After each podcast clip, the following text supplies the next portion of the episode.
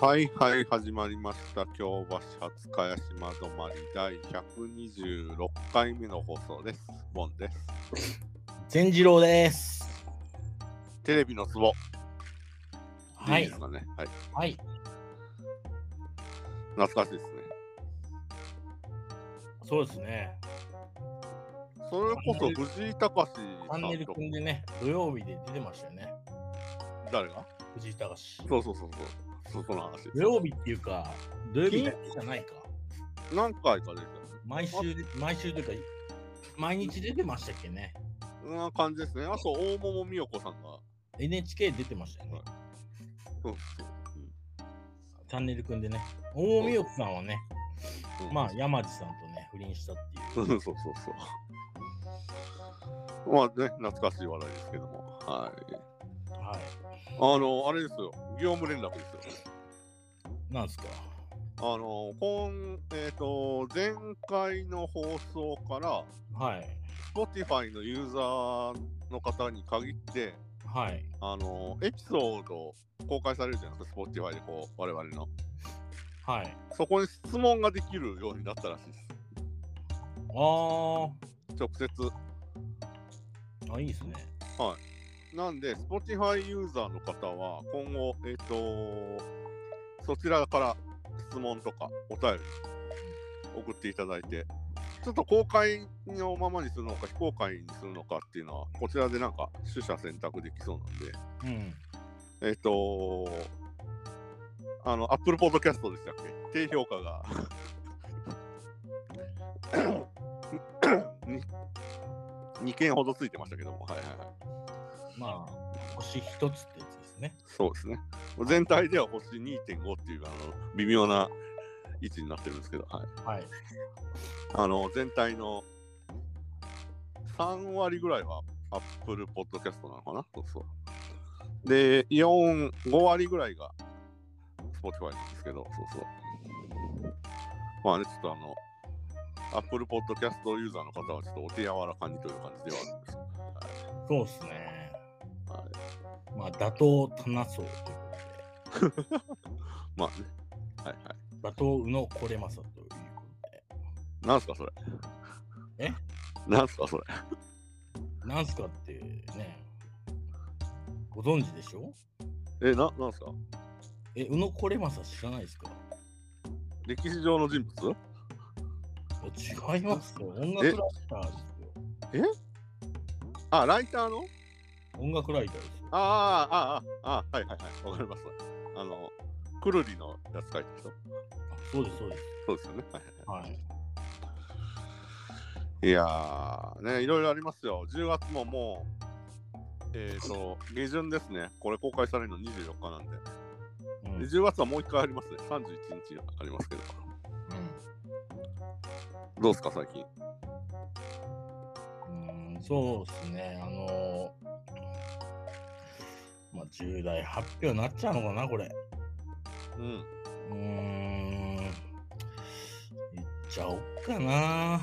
なんすかうーん、まあ。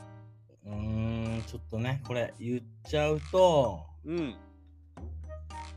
と、まあちょっとある意味ね、うん。あのー僕のファンの方も、 はいはちょっとショックかもしんないんですけども、言っい。はいはい。なんすか僕も知らないです。はいはい。ちゃおうかなと思って、もう言っちゃいます。はい。あのー電子タバコ買いました。しょうもな。ちなみに、ちなみに、えっ、と、グロー、アイコス、どっちですかどっちでもないです。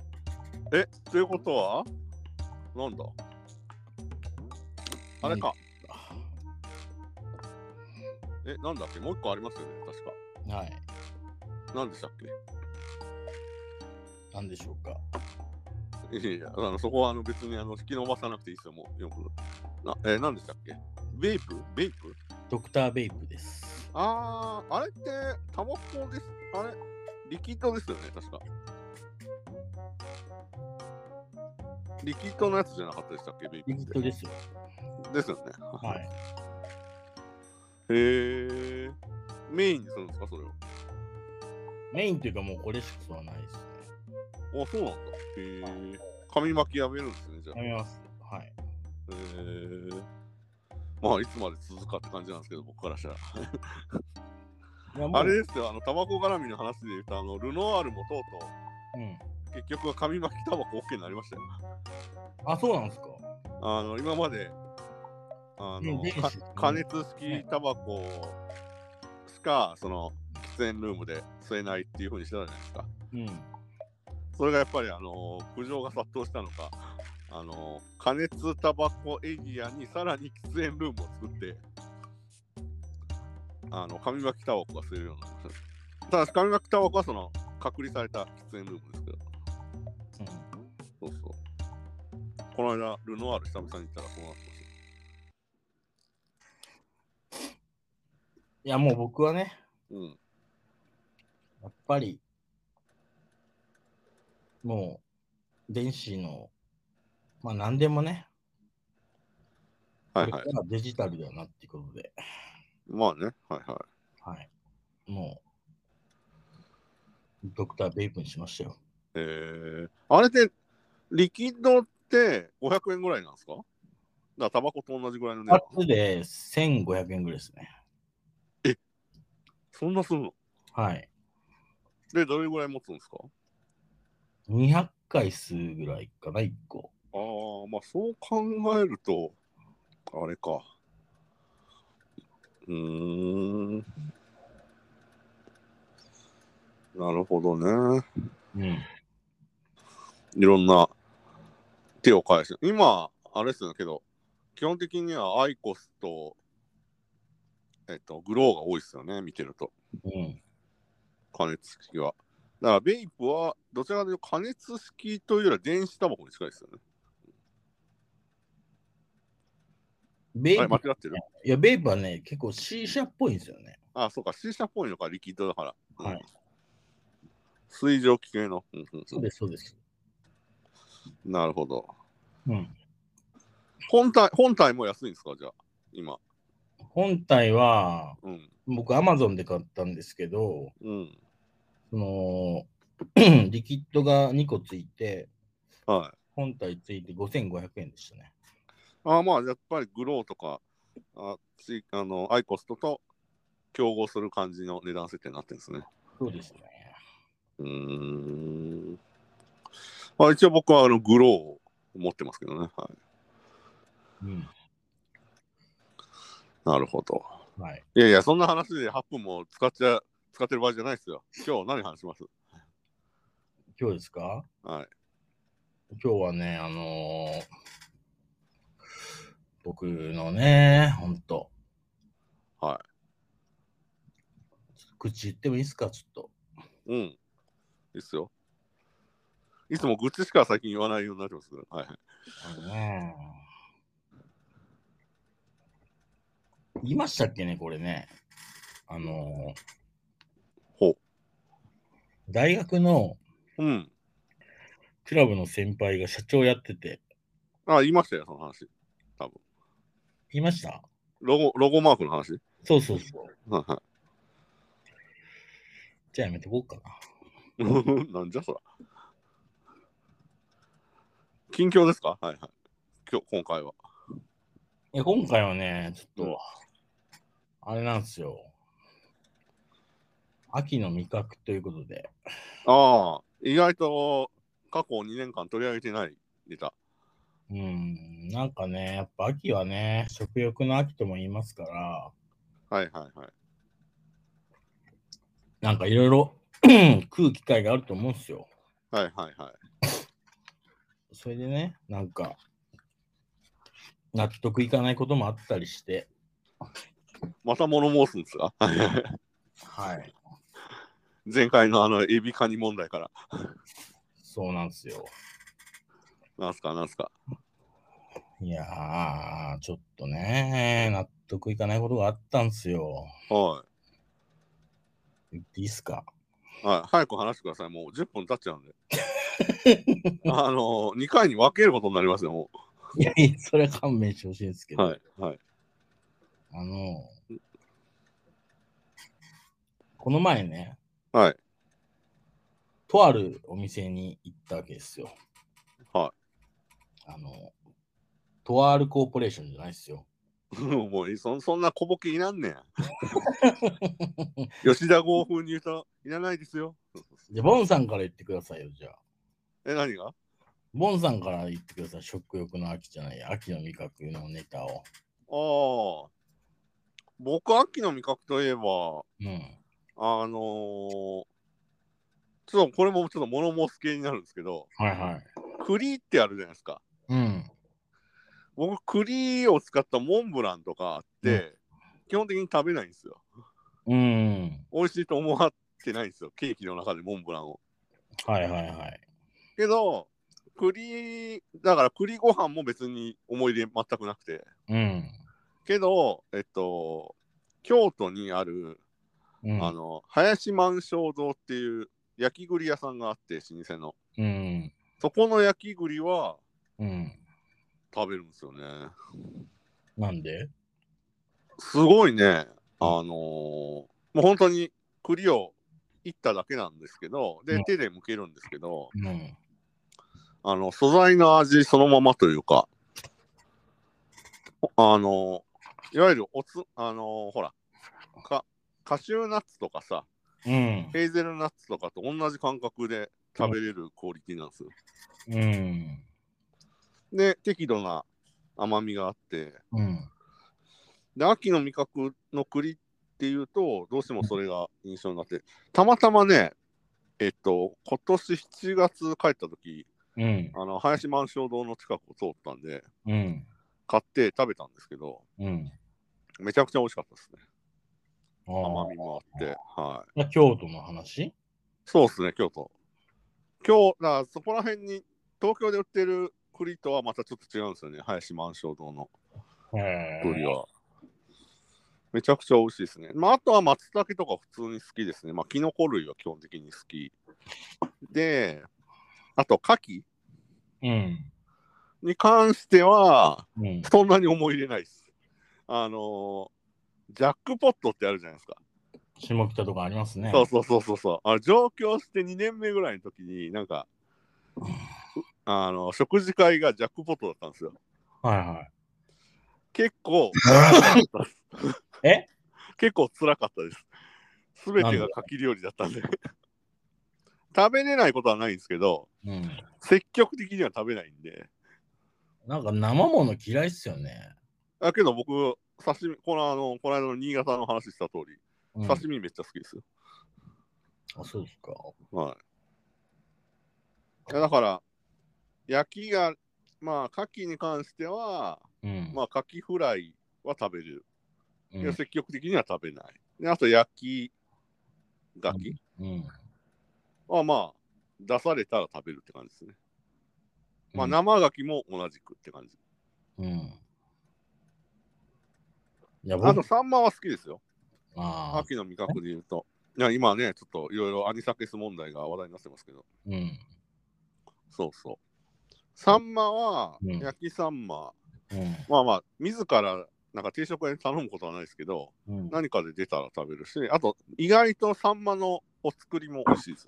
いや、美味しいですよ。美味しいで油すよね。ね。新鮮なやつは。そうそう。うん。アニサキスだらけですけどね。あれだから、あの、温度管理の問題らしいですよ。まあ、確かにそのクジラが増えたっていうのもあるらしいんですけど、うん。母体となるアニサキスの。そうそう。あのー温度管理、だから、通常あの、水揚げされたら瞬間冷凍するらしいんですけど、うん。それは甘かったんじゃないか説が今、ニュースになってますね。そう通常あんまりあそこまでのはないらしい。殺せなかったと。そうそうそうそうそう。なるほどねまあけど、アニサキス、僕、なったことないですけど、中国、うんあの、まあ、青物系の魚は気をつけた方がいいですよね。サバとか。まあ傷むの早いですから。うん、傷むの早いし、そうそう。あ、だから、あの、サンマとかでも、あの臓物系はやっぱり食べない方がいいって言いますもんね。うん。はい。まあ、ついてますけどね。まあね、あの、あの、僕もほら、かつて、もう最近はめっきりやってないですけど、海釣りを幼少の頃とかやってた頃は、うんしょっちゅう見ましたよ、やっぱり釣り上げた魚に。寄生虫、いろんな寄生虫ついてましたよ。うんサヨリとか。うんそうそなるほどね。う。うん。そんな感じですかね、秋の味覚に関して言うと。松茸とかって、なかなか食べないですけどね。自ら買って焼き松茸とかしないじゃないですか。でも松茸でも別に美味しいわけじゃないですからね。どちらかというと、まあふ、あ香りというかね、そうそう。出汁としての意味合いの方が僕は好きですけどね。うん秋風味の吸い物でいいじゃないですか。あそうそうそうそうそう。そう、そんな気はしてます。あと、あの、ワンタン麺ね、ここ、あの、番組でも取り上げましたけど、あの、松茸エキスが入ってきて、ほんのり香るのがいいですよね。エースコックのワンタン麺は。はうん。い、ぐらいですかね、秋の味覚。うん。僕はね、はさっきモンさんも言ったんですけどい。、うん。やっぱ牡蠣に物申したいんですよ。ほうほうほうほう。食べ方ね。はいはい。うん。やっぱ牡蠣って、うん。やっぱ生で食うのが一番だと思うんですよ。ああ、はでい、はい。その他の料理は牡蠣を台無しにしてると思う んですよ。なんかあの、前回のエビ問題に近くなってきましたね。価値が限りなくゼロに近いブルーなんおですよ。ー はいは限りなくゼロに近いブルーって感じですよ。い。なんでそんな、あの、なんかのボケですか、それ。限りなく透明に近いブルー的な限りなく田中田中康夫的な限りなくゼロに近いブルーはいはい。なんですよ。また吉田剛張りのツッコミした方がいいですかまあ、村上龍なんですけど、そうか、ごめんごめん。田中康夫じゃなかった。そうそう。 村上龍でした。はいはい。失礼。はい。生牡蠣。生牡蠣はじゃあ食べる。生牡蠣でしか食べないって感じ生牡蠣じゃないとあの海のミルクは味わえないっ す。もうだって、焼いた瞬間にパッサパサじゃないですか。あ、そうね。まあ、やそう焼いたらそうね。揚げてもそうですよ。まあ、揚げたらもっとそうだね。 ミルク感はないね。うん台無しにしてる食材を。ああ。なるほどね。だから自然をうん。素材を生かす料理って、はい。なんか、貝原雄山みたいになってきた日本だ。と、はいはい。日本料理はよく素材を生かすって言うじゃないですか。 はい、いますね。だから日本料理だと、やっぱ牡蠣を生で食ってほしおー日本レモン絞るのは OK なんですかい。うーん、ま あ、ギリギリ OK、ギリギリなんだ、それを。 ギリですね。ギリなんだ。できればそのまま食べてほしいですけあど。ーあの僕、高校の時バイトしてたところが、うん。あのオーナーが、そのなんか広島につてがあって、うん時々あの、送られてきて、段ボールに入って、はい。それはあのバイト先で、焼き牡蠣あの焼いたり、もしくは、まあ、フライにはできないんで、焼いたりそのまま食べたりして、ワインと一緒にはい。してましたけど、うん。まあ確かに、まあ生牡蠣、まあそもそも僕がか牡蠣に思い入れがないがゆえに、そうそう、うんなんとも言えない感じがしますね。 焼き牡蠣ってけど一番ポピュラーじゃないですか、今、生牡蠣よりも。どうなんですかねジャックポットとかの人気メニューはどっちなんでしょうね。ジャックポットは生だと思いますけど、あ、生で出すんだよ、あそこ、やっぱり。牡蠣小屋とか、はいはいはいはい。よく浜辺でやってるうんうん。秋屋さんとかは基本焼くんすよ。あははははは。なるほどね。でも言語道断っすね。マジで え、毎年秋だったら食べに行くんですか、どっか。秋というよりね、僕、岩牡蠣が好きなんですよ。ああ、はいはい、岩牡蠣はのい。旬って夏なんですよね。あ、そうなんだ。はい。へえ。で、夏のうん。日本海側はいはい。に岩牡蠣なんす岩牡蠣があるんで、え、岩牡蠣ってはい。見た目は一緒ちょっと一違緒うじゃないの。ですよ。もっと大ぶりなんですよ。あ、大盛りなんだ、あれって。うんはいはいへえ。大ぶりで濃厚なんですよね。あ、よりじゃあ味がそのさっき言ってたミルク感がミルク感も、含め。うんはい。へえ。なるほどね。もうだからね、あじゃあ夏食べたんですか鍋に入れると勘弁してほしいっすよ、ほんとああ、なあ、 かき鍋ね。 あるね。勘弁してほしいっす、マジで。はいはい。えー、だって今コンビニでもね、この季節になったら、それ系の商品出ますもんね、今。うんえー、カキじゃないですけど、この間、その、チェーンの、えっ、と、回転寿司屋で、うん。アワビうん。が乗ってるやつあったんですけど、うん。